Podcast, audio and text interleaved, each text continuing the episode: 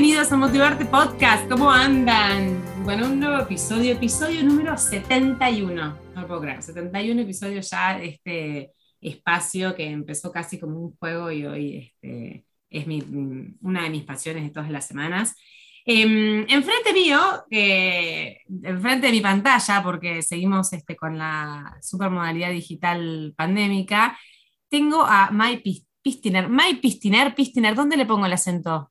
Donde vos quieras, porque ya es como que cada uno elige. Elige tu ¿Y sos Maite o Maite? Maite, Maite, eso sí que va con sí, sí, sí, sí, sí. Hola Mai, bienvenida. Gracias, gracias por la invitación. Muchas gracias. Por favor, un placer. Eh, May, este podcast tiene mm, siempre una primera pregunta que tiene que ver con que a mí me gusta que la, gente se presente por sí misma, porque me parece que es la mejor forma de, conocerlos. Así que la primera pregunta es como un puente hacia eso y tiene que ver con que me cuentes quién es Maite, quién es May. Ay, me das escalofríos. Me, como, es una pregunta. Una pregunta profunda, pregunta como. Muy profunda, muy profunda. Em, soy muchas cosas. Soy principalmente una mujer muy, pero muy curiosa desde muy chiquita, muy curiosa. Creo que la curiosidad es lo que más me define. Entonces, a partir de, esa característica que, siempre tuve, decidí dedicarme a, la comunicación, a los medios, porque me pasa que cada vez que leo algo, quiero investigar más, me, quedo con ciertas palabras o ciertas situaciones que leo, que me encuentro en la calle y digo, ¿por qué nadie está hablando de esto, de aquello? Y de ahí surgió este interés en, el periodismo y en la comunicación cuando terminé la secundaria decidí estudiar ciencias de la comunicación. Bueno, me estoy yendo, estoy haciéndote una... No, está perfecto, no, no, contame. Ok. este, este y después entré como medio en una confusión cuando estaba haciendo la licenciatura en la UBA de comunicación. Después de cuatro años entré como una crisis porque si bien a mí me gustó, o sea, yo sabía que quería dedicarme a eso, estaba como muy deprimida, estaba muy deprimida. Seguramente si algún estudiante me está escuchando, quizás se siente identificado.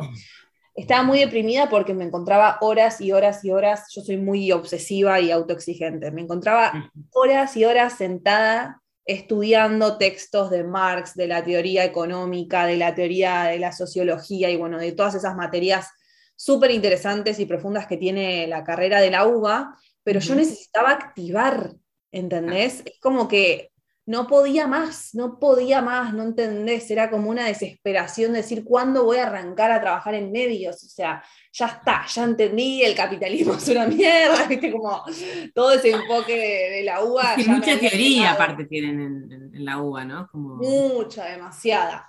Entonces ahí tuve medio una crisis y bien a mi estilo, impulsivo, me mm. fui, me acuerdo que o sea, volvimos de las vacaciones de invierno, primer día de clases, eh, me acuerdo que era taller de radio, mm. quedaba todo en un subsuelo, encima súper oscuro, todo, viste, como re deprimente. Y me siento y empieza a hablar el profesor después de ese mes de vacaciones, y yo digo, ¿qué hago acá? No quiero estar más acá. Ya está, no quiero estar más. Y como muchas veces me pasó en la vida, me paré, me fui y nunca más volví. O sea, fue como una decisión así del momento, decir, ¿qué hago acá? Un impulso.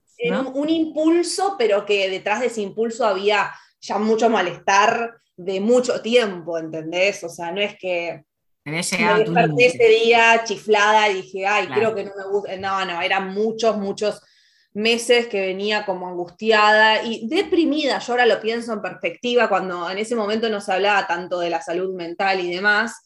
Estoy hablando del 2000, no sé, 10, ponele.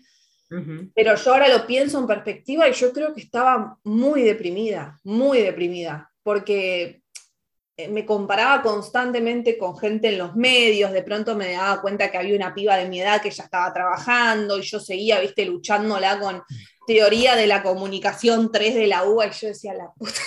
¿Qué hago con esto? Ahora, y eso tiene que ver con tu autoexigencia, ¿no? Porque dijiste que eras autoexigente y te veo como medio como ya hasta, hasta ansiosa por, por, ah. llegar ahí.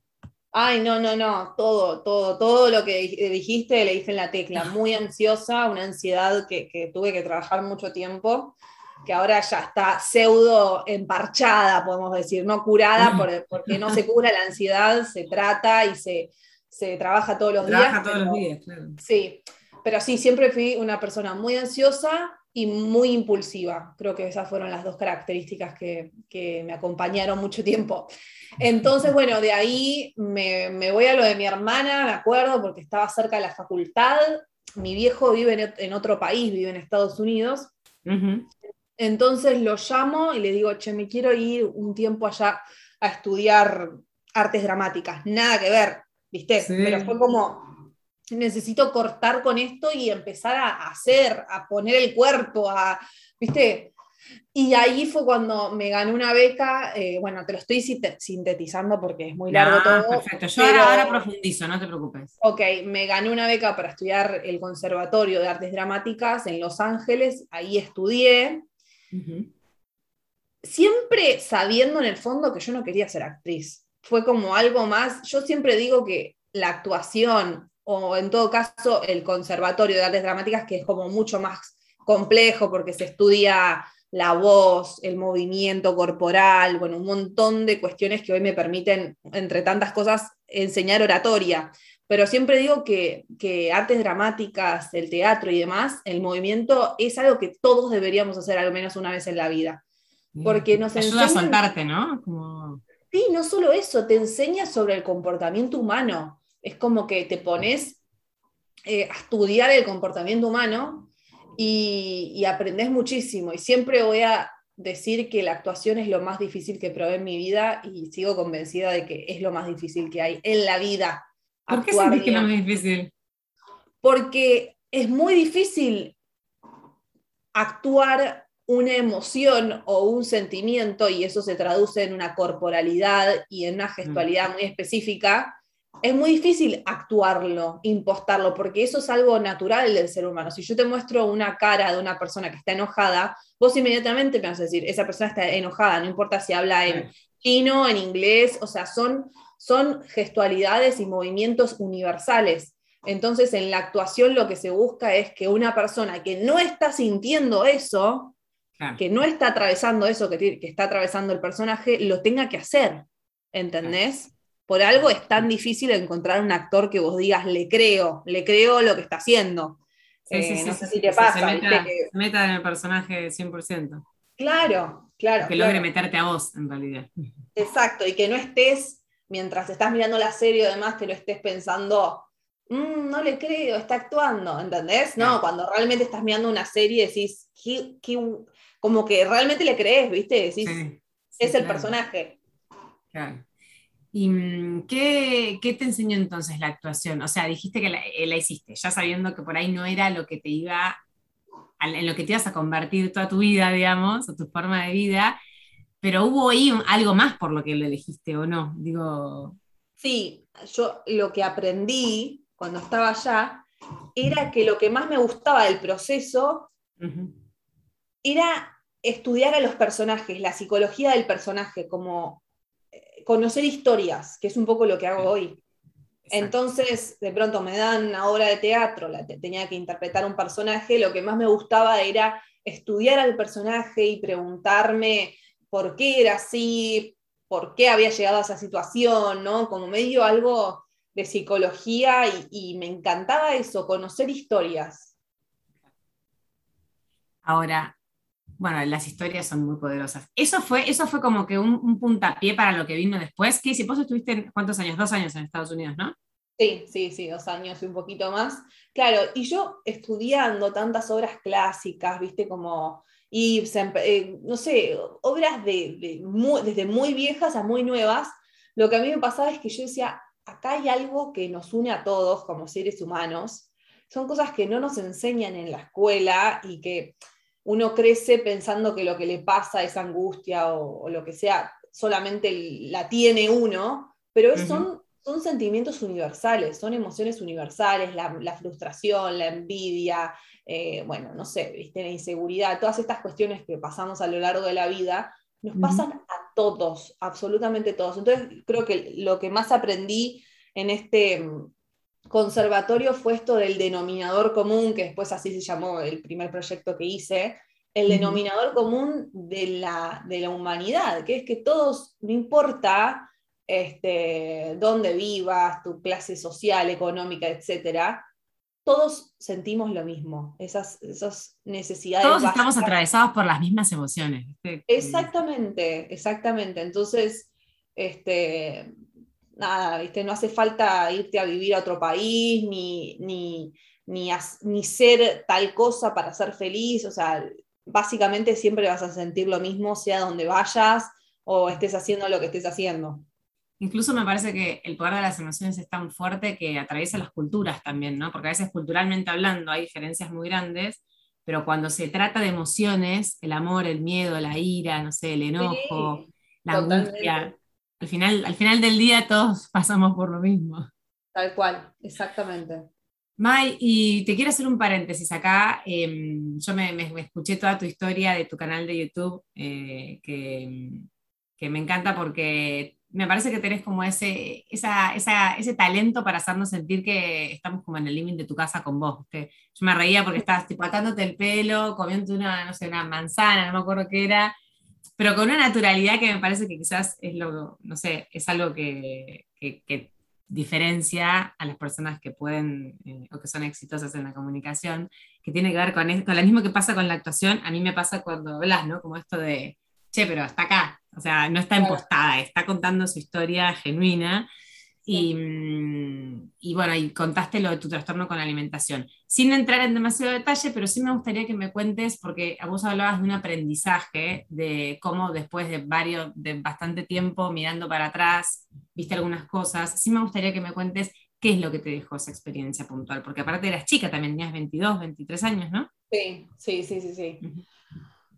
¿Qué me, me dejó? Bueno, primero que nada, que todas las características, eh, características que nos tocaron se pueden trabajar y si no te gusta algo de vos, lo puedes trabajar muchísimo al punto de cambiarlo 100% eso. O sea, el concepto de neuroplasticidad fue como lo que más me quedó porque yo realmente tenía un hábito, tenía una conducta que me hacía muy mal y con mucho trabajo y cayéndome 50.000 veces y volviendo a levantarme, logré algo que yo en ese momento pensé que era imposible. Logré tener una conducta saludable con la comida. Este, y ahora cuando leo mis diarios de, de, esa edad y demás, no me reconozco. Creo que era otra persona, ¿entendés? O sea, fíjate a qué punto podemos cambiar la configuración de nuestro cerebro. Llevó muchísimo trabajo, muchísimo, no te puedes imaginar el trabajo que llevó.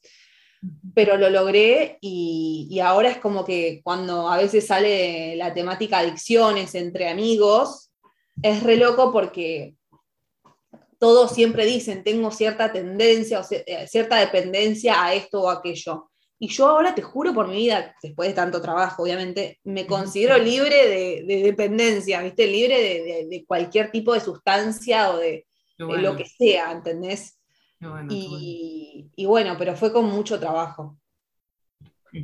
¿Tenés mucha voluntad? ¿Sos una persona voluntariosa? Sí, sí, sí, sí, sí. Eso viene, a veces demasiada, no es bueno, pero eso viene un poco de la autoexigencia, ¿no? Sí, sí, sí, sí es verdad eso, porque eh, viste que la voluntad, bueno, va de la mano de la motivación también, ¿no? Pero me imagino que vos habrás tocado como en algún momento decir, bueno, hasta acá llegué, y ahí empieza como esta, como esta, esta escalera ascendente en donde por motivación, por voluntad, por los seres queridos, por lo que sea, uno empieza como a cambiar un poco el chip. Bueno, y vos fuiste también a, un lugar de... sí. Un, equipo. Eso. Sí, sí, sí, fui un equipo. Pero mira que el equipo llegué después de mucho tiempo de trabajar sola. No te digo que ya lo tenía bastante manejado el tema, pero sí tenía mucho conocimiento de lo que me estaba pasando porque hay algo que a mí siempre me pasa y es que si tengo un malestar no puedo lidiar con ese malestar. O sea, tengo muy poca tolerancia al malestar. lo tenés que resolverlo. Claro, viste esa gente que te dice que estuvo 40 años con un problema y vos decís, ¿cómo hiciste? ¿Cómo lo hiciste? Yo no me lo banco ni un mes. Entonces, al toque, cuando me doy cuenta que no, esas conductas que estaba teniendo me hacían muy mal, lo primero que hice fue irme a una librería, buscar textos, libros que traten de eso y empezar a, buscar respuestas, desde YouTube hasta libros, hasta, no sé, viste, de todo. Sí, sí, sí, sí. Qué bueno, qué bueno que pudiste, bueno, primero tu, propia voluntad y después, bueno, con todo, que te hayas dejado ayudar y que hayas salido. ¿Qué pasó cuando volviste de Estados Unidos? ¿Volviste con tu carrera de artes dramáticas? Eh, ¿Cómo te volviste a conectar con la comunicación? Re loco, porque encima vuelvo mi hermana quería que vuelva, me extrañaba muchísimo, y ella ve que Telefe había puesto una convocatoria como una escuela de una escuela de talentos, como que querían empezar a, entrenar talentos. Y ella sin avisarme a mí, me sube, no sé, que me habrá subido en ese momento, mi currículum, un video, no sé, mis redes sociales, qué sé yo y se hace pasar por mí y empieza como a avanzar y como que la llaman y que dé un filtro, que dé otro, bueno, y después terminamos siendo 20 personas. Cuando me entero de eso, me dice, mira, May, no te quería avisar, pero hay un proyecto de Telefe que se llama CAST, que es como un entrenamiento de talento, qué sé yo.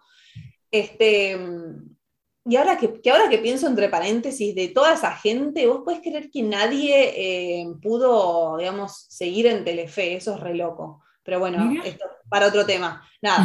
de los 20, eh, nadie. Claro, de los 20 no vi ninguno en la, en la tele, ¿entendés? Eso es muy llamativo. Este, bueno, entonces me dice eso y yo ya estaba como muy extrañando mucho. Yo sabía que no me quería eh, quedar a vivir allá.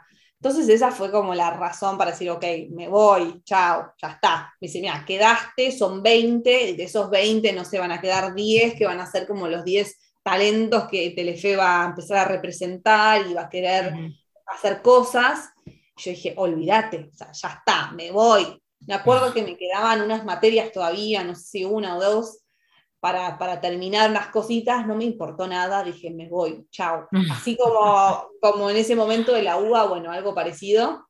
Sí, otro impulso. Eh, otro impulso, otro impulso, pero siempre de los, detrás de los impulsos como que habían, viste, ya, ya varios, varias frustraciones.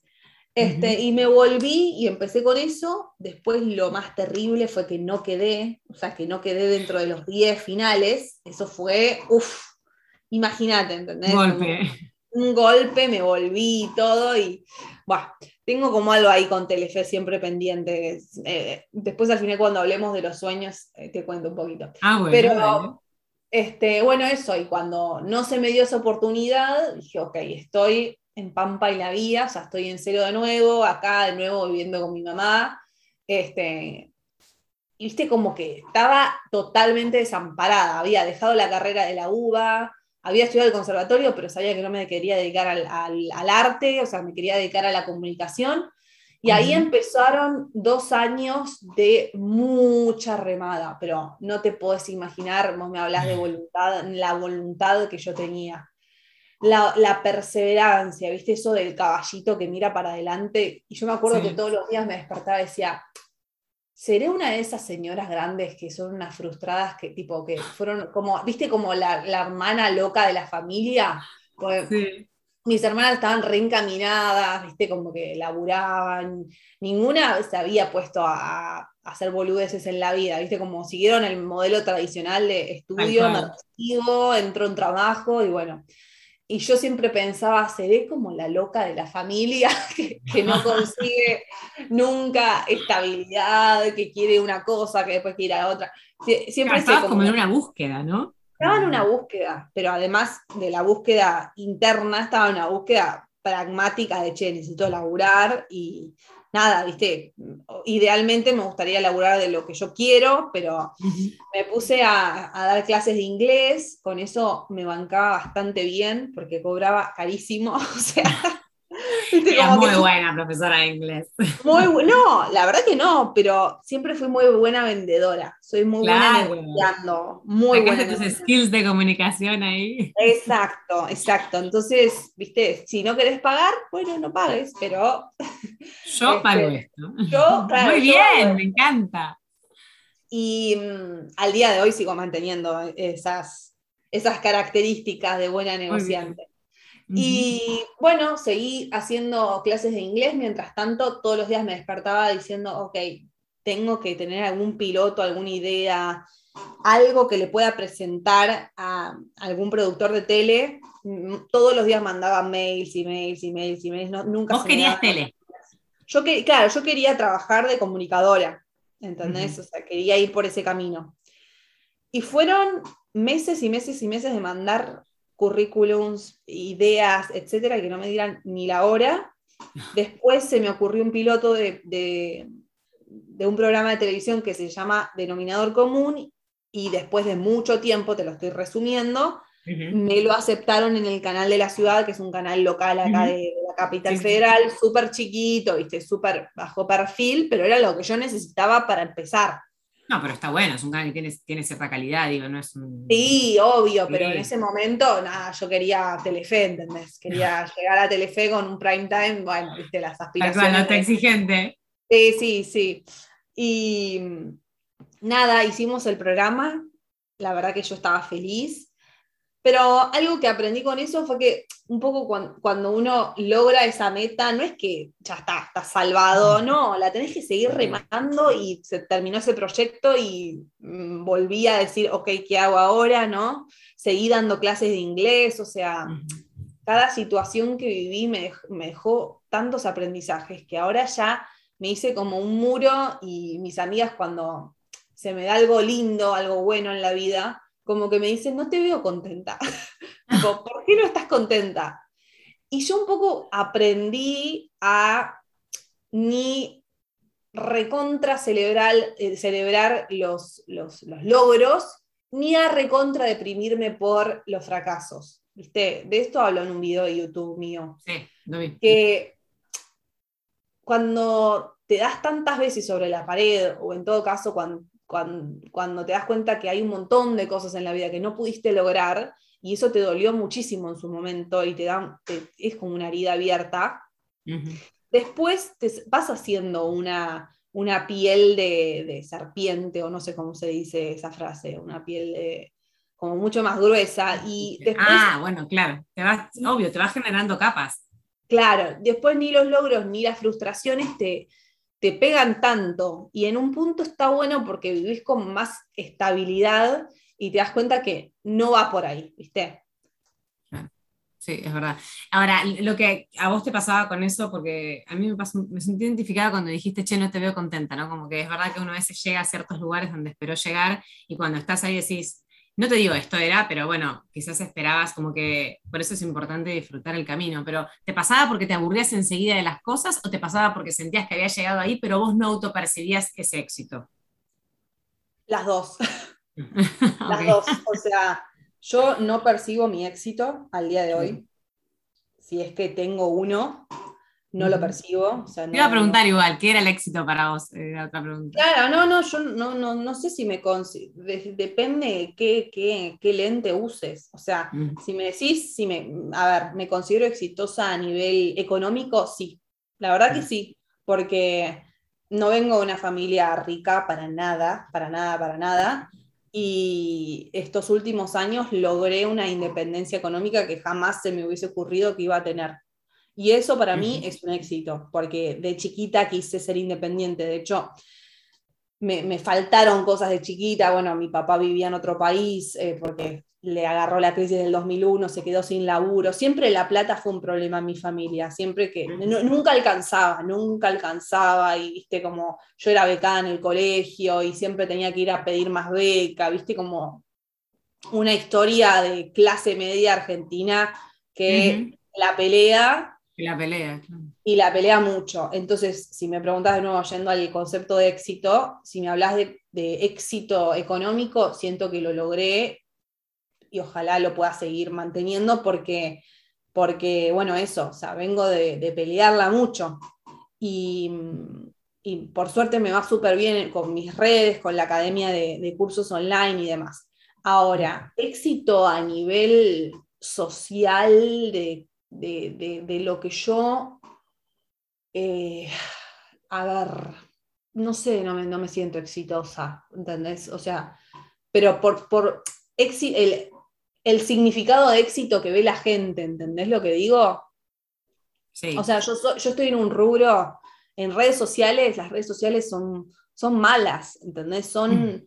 las redes sociales te llevan te sacan la peor versión que tenés de vos mismo, ¿entendés? Porque las redes sociales lo que buscan es que vos cada vez tengas más atención, porque ellos viven de eso, ellos viven de las views y del tiempo de consumo de la gente. Entonces, vos sos más exitoso cuanto más exposición lográs en redes sociales, ¿estamos de acuerdo? Sí. Y, bueno, yo en ese sentido, comparándome con, con, todas las figuras que hay en la Argentina, al menos no me siento exitosa, siento que soy un perfil bastante bajo todavía, que bueno, que tengo un montón de potencial, que estoy laburando para eso, pero bueno, no es que voy por la, o sea, nunca en la vida pude ser de esas personas que sienten que son más de lo que son, ¿viste? No, para nada. Yo te iba a decir que yo te, percibía completamente distinta. ¿En serio? ¿Cómo me De hecho, em, bueno, de hecho por eso eh, te invité a mi, a mi podcast, pero siento como que, primero que es un, es un, casi como un mal común esto de que nos cuesta autopercibirnos como, y, y, aparte entrar directo en la comparación, ¿no? Como, bueno, para lo que la gente cree que es exitoso, no sé, para mí el éxito es, descubrirlo jamás y hacerlo, o sea... No, no, yo te estoy hablando desde la perspectiva de éxito social que se maneja hoy en día. Si Vos querés, ahora hablamos de... es, una, es un montón eso, porque ¿cuánta gente tiene Instagram y no gana un centavo con Instagram? Te diría claro, pero vos lo estás llevando al plano económico. Lo estás llevando al plano económico, de nuevo. Yo te hablo del éxito que, la gente o sea, eh, yo creo que hoy en día éxito es poder. Me parece que eso, no para mí, ¿eh? digo, para, lo, para los parámetros de la sociedad. Para la gente, la sociedad. Exacto. Me parece que los medios de comunicación, la gente y demás, mide el éxito con esa vara de poder. poder es fama, es dinero, es estatus, es, tipo, sí, bueno, poder, poder.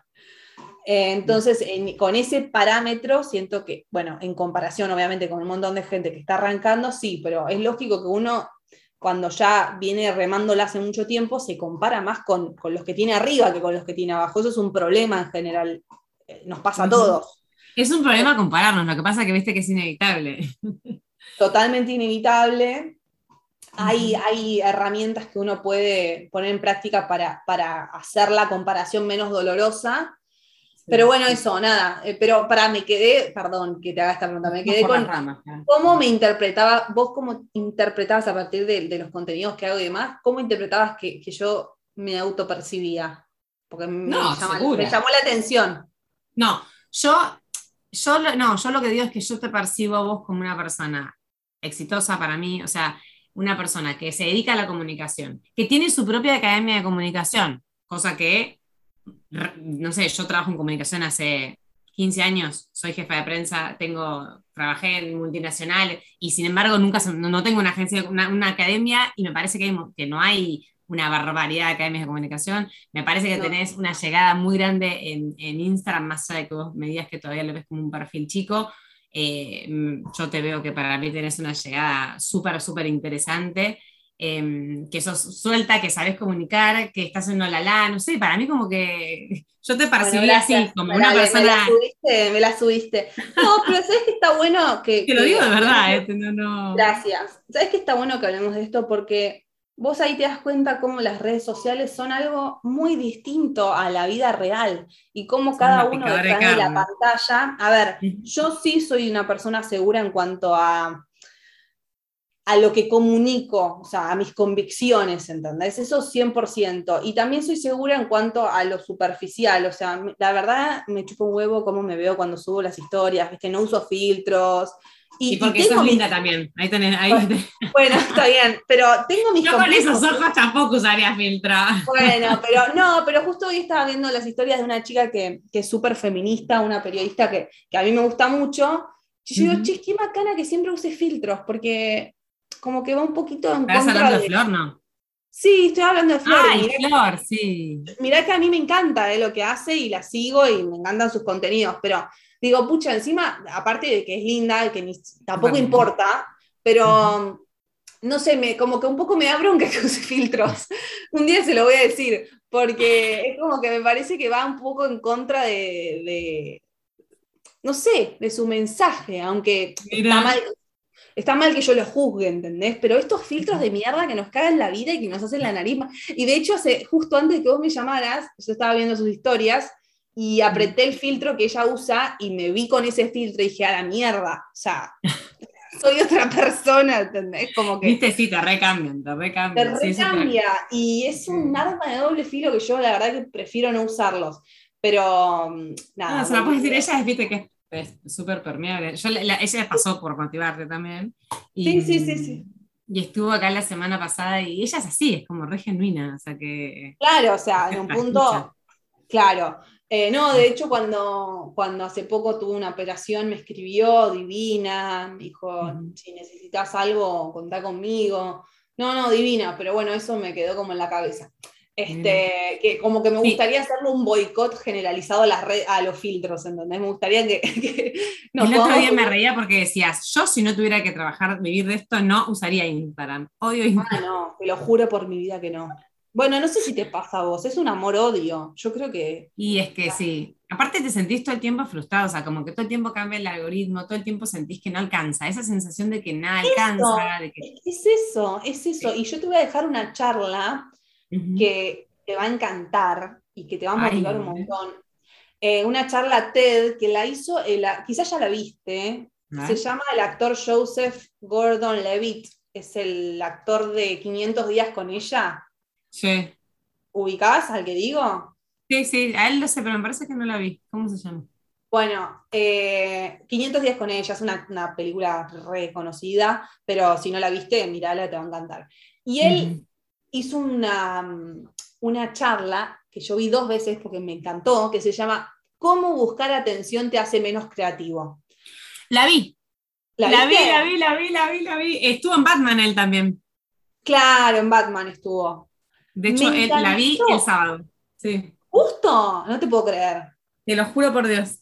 Pero ¿sabes con qué me quedé? Em, me quedé con esto de la infelicidad que nos genera la necesidad de atención. ¿Viste? No, pero es, buenísima la charla. Para los que nos están escuchando, vayan a verla porque creo que es lo, más lindo que van a sacar hoy. bueno, otras cosas también, pero de verdad que a mí me dejó como muy choqueada que a él le pase porque es lo que dice él. Dice, yo pensé, o sea, yo tengo, no sé, millones de seguidores en Twitter y dije, bueno, cuando tenga 5 mil millones voy a ser más feliz. Y no, o sea, no, no pasa por ahí toda la atención que uno le pone a eso, a, justamente a buscar atención, esa energía que no le estás poniendo al, al lado creativo y al lado de por qué haces las cosas, porque se supone que si uno expone algo, su, su material, su creatividad, es porque hay algo ahí, ¿entendés? No es solo la fama por la fama o la atención por la atención en sí. Y yo creo que ese es el problema hoy en día de las redes sociales, que es buscar atención por atención en sí, ¿no? Y, por el ego, ¿viste lo que él dice de cuando mm, está en el set grabando? Como que eso es lo que, lo que él quiere que se le genere. Em, como, como que estar la atención plena de, de fluir con lo que está haciendo y, Mira, me gustó tanto su charla que me compré el libro que recomienda él. no recomiendo un libro, pero él habla mucho de flow, ¿viste? De, fluir. la palabra en, español no me gusta, porque siento que está como llevada al plano de tipo, que fluya, déjalo ser. No sé, me, suena como muy. Medio, medio, este. Medio Nadal, ¿entendés? Colgado. Claro.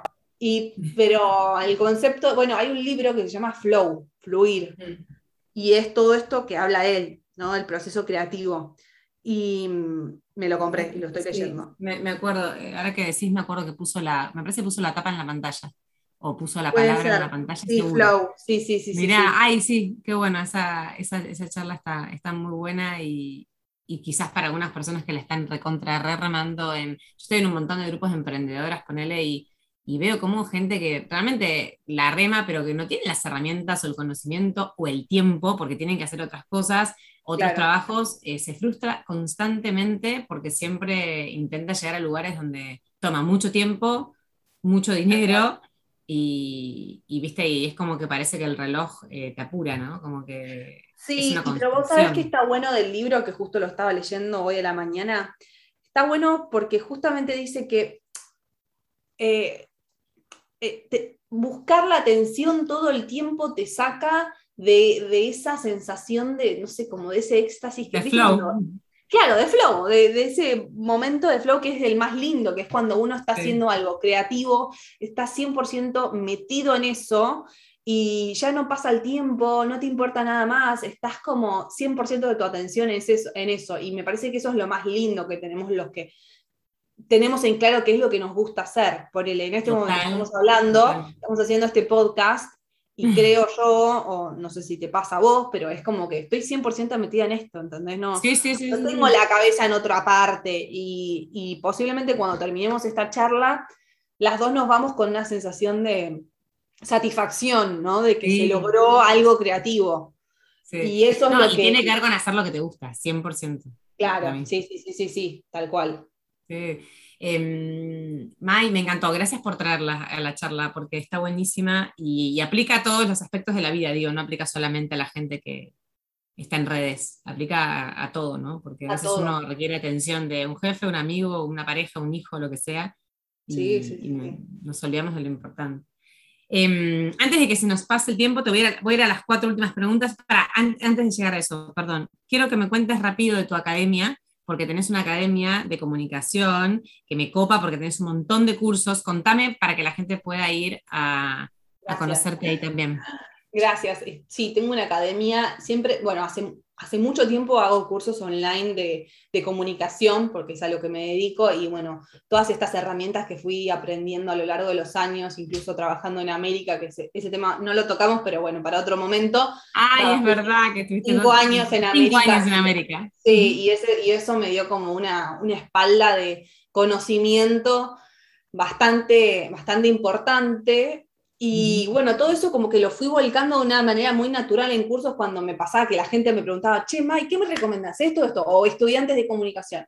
Y fue mutando y el año pasado hice un curso que jamás en mi vida me, hubiese imaginado que iba, iba a tener tan, tanto impacto, porque mis cursos estaban más orientados a, a las redes, pero el año pasado embarazada dije, voy a hacer un curso de lo que a mí me gusta, que es la oratoria, que es la comunicación, ¿viste?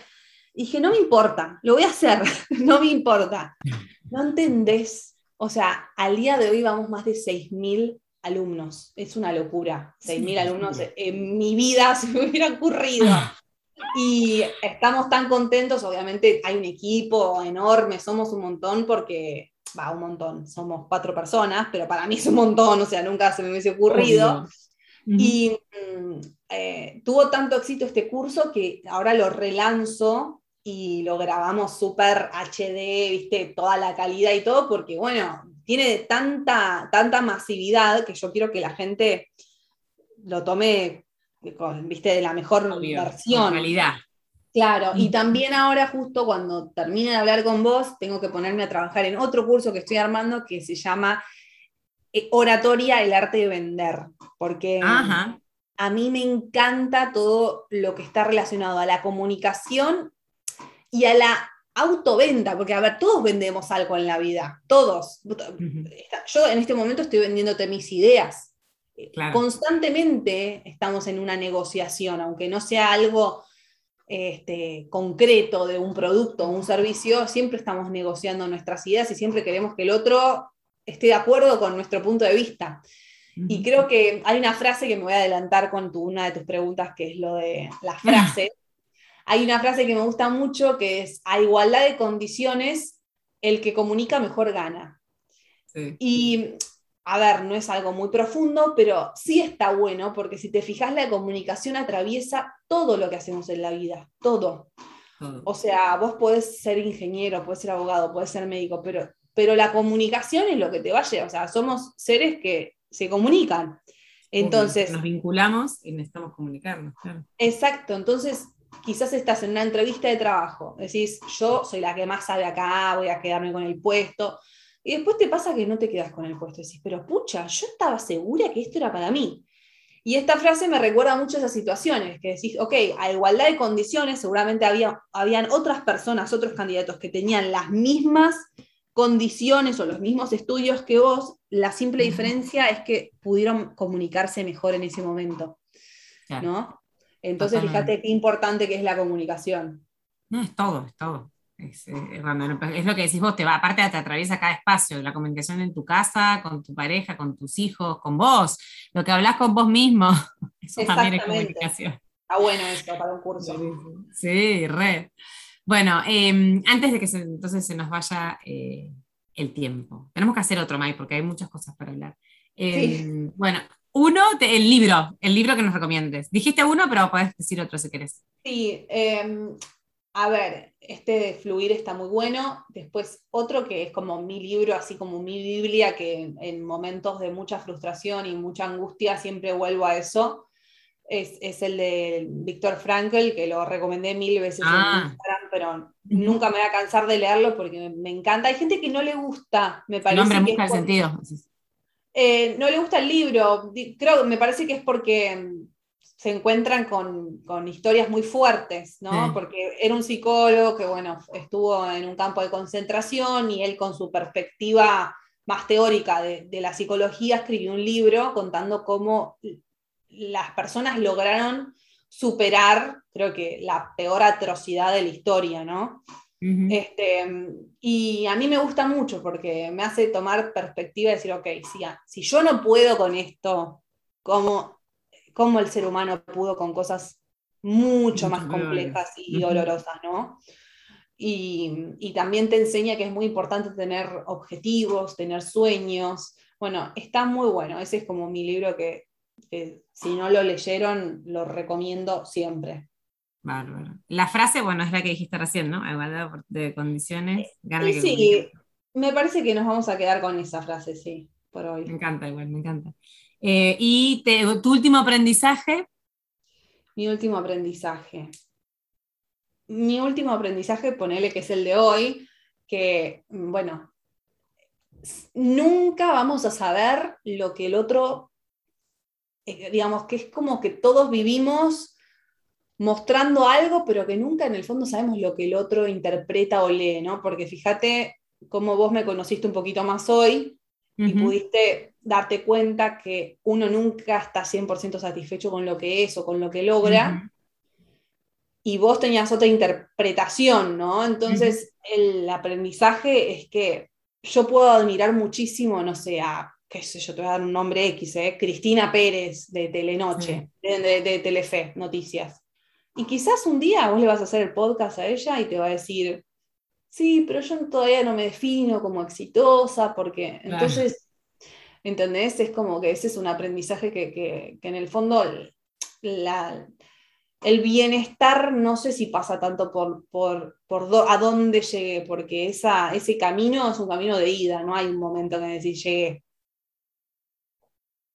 Exacto, me parece, me quedé pensando que probablemente te vendas mejor de lo que te, de lo que te percibas. Es que, bueno, ¿qué te dije yo? Te dije, soy muy buena vendedora. Eso sí te lo dije. Eso sí te lo dije. Y me, me, parece que está buenísimo que a veces no hace falta por dentro sentirse mil como para decir, ok, me voy a vender de la mejor manera porque eso es lo que la, porque eso es lo que la gente espera de uno. Si yo llego de toda insegura, ¿no? Y temblequeando quién me va a querer contratar o quién va a querer que promocione sus productos, etcétera. Tal cual. Entonces, bueno, eso. Em, bueno, y el último era un sueño pendiente. Un sueño pendiente, trabajar en Telefe. ahí, ahí, limpiamos con lo anterior. Claro, porque, a ver, estuve cinco años en América, ahora volví a tomar contacto por nada, unos temas que son muy largos de explicar, pero, pero siempre mi sueño de chiquita, ¿eh? trabajar en Telefe. Y no, no pido mucho, ¿eh? pido, no sé, una sección en un noticiero donde yo pueda... Ahora justo ayer a la noche me agarró insomnio y me puse a pensar en una idea que tengo en la cabeza. Se la voy a plantear a uno de los de, de Telefe que, que, le pedí reunión, pero para que veas, viste, soy así, viste, soy muy mandada. Soy muy mandada. Y a este que le voy a pedir la reunión, ya le pedí en su momento cinco reuniones. Y es como que, no, no, no. No, pero viste que así se crece, ¿sí? El mundo es de los valientes. pero quiero que sepas que mil veces tuve reuniones y me dijo, este, por ejemplo, me dijo, mira, me re gustas, pero no, no te veo para nada en este momento en algo que yo te pueda poner. Y, y volviste a la carga. Y volvés y volvés y te, te angustias, pero volvés a buscar lo que, lo que querés conseguir. Qué bueno, qué bueno. Eso es, eso es, una gran, ese es un gran, gran mensaje. Porque viste que a veces si no la primera de cambio uno se frustra y... No, fíjate que, pero si vos supieras la cantidad de entrevistas de trabajo, de pedidos de trabajo, de propuestas de, de proyectos, de formatos de televisión, pilotos, si vos supieras la cantidad en comparación a lo que logré, quizás por eso me siento en mi punto de vista no tan exitosa, porque en comparación con lo que yo quise lograr a lo que logré, hay como una simetría. Pero bueno, eh, no siempre en la vida uno va a lograr todo, ¿no? No, y aparte es parte del aprendizaje. Vos sabés que yo siempre digo que en realidad lo contrario de éxito no es fracaso, lo contrario de éxito es no hacer nada, porque el que fracasa está acercándose un pasito más a donde quiere llegar, pero el que no hace nada ese es el que realmente está fracasando. Así que... Tal cual. Creo que hay una frase que, ay, no me la acuerdo, pero es como, ¿qué es peor a, lo que te equivocaste? No haberlo hecho. O sea, ¿no? Obvio, peor, peor, ah, peor que equivocarse es no haberlo intentado. Claro, exactamente. Yo soy dueña frase igual, ¿eh? Como que amo. Sí, me encanta, es que me encanta, me encantan las frases. Y sí, es eso. Bueno, millones, millones de gracias, May. Me encantó conocerte, me encantó tu, sinceridad, eh, este espacio y, bueno, y todo lo bueno, todo lo bueno. Ojalá que la próxima vez que te entreviste ya te entreviste como una persona, eh, al menos del staff de Telefe, en el lugar que quieras. Bueno, guardemos esto, guardemos esto. O no sé si sigue haciendo, haciendo, haciendo esto que tengo en la cabeza, ¿no? Porque es como que siempre está bueno tener ideas en la cabeza y, creer que uno pasito a pasito lo va a ir logrando. Claro que sí. Uno tiene la edad de sus proyectos y vos sos muy joven, así que tenés, ah, que, tenés que alimentar esos proyectos y, hacerlos crecer más y más. Bueno, muchísimas gracias. Te mando, eh, nada, un beso gigante. ¿Y dónde te podemos encontrar? Arroba My eh, en Instagram. My Pistiner en Instagram y también, ah, no hablé de eso, pero bueno, a partir de la semana que viene empiezo a subir a YouTube un ciclo de videos que se llama Y si aprendíamos esto en la escuela, que es como todos esos aprendizajes que nos hubiese encantado que nos enseñaran en la escuela, creo que hubiese sido, nos hubiesen ahorrado un montón de problemas, ¿viste? Desde cómo, no sé, lidiar con las relaciones, eh, la sexualidad, la plata, cómo ah, financiar. Todo, todo, ¿viste? Como una ABC que, que estaría bueno que, bueno, el primero es sobre cómo elegir a tu pareja, o sea, cómo elegir a la persona correcta, si es que la hay, ¿no? Eso hubiera sido bueno. Hubiera durado toda la secundaria, la universidad, todo. Claro, exactamente. Qué bueno, me encantó, me encantó. Bueno, las vamos a ir a ver a YouTube entonces, a tu canal. gracias. Gracias. Bueno, besito gigante, gracias Mai, todo lo bueno para vos y que nunca pierdas esa energía y esa motivación y esas ganas de mejorarte. Bueno, gracias a vos y me encantó, me encantó estar acá, así que en otro momento haremos parte 2. Dale, cuando quieras. Beso gigante. Gracias y bueno, y ustedes las, las, escucho y las leo en el próximo episodio de Motivarte Podcast. Un besito. Chao, chao.